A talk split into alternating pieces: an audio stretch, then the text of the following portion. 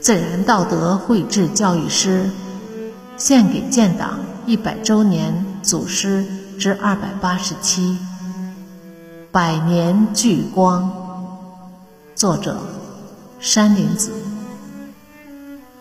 李延平，李延平时任东北抗日联军第四军军长。一九三八年，李延平。在五常县活动时，不幸遭到伏击，壮烈牺牲。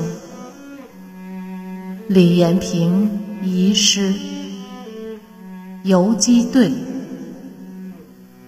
我们是共产党领导的抗日游击队，我们在各个战场上都打胜仗。为了从祖国领土上赶走日本法西斯。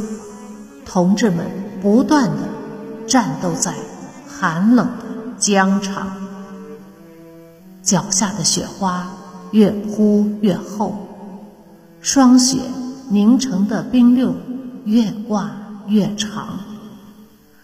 严寒不能把英雄们吓倒，千万个神枪手挥动着步枪，冻得麻木的手。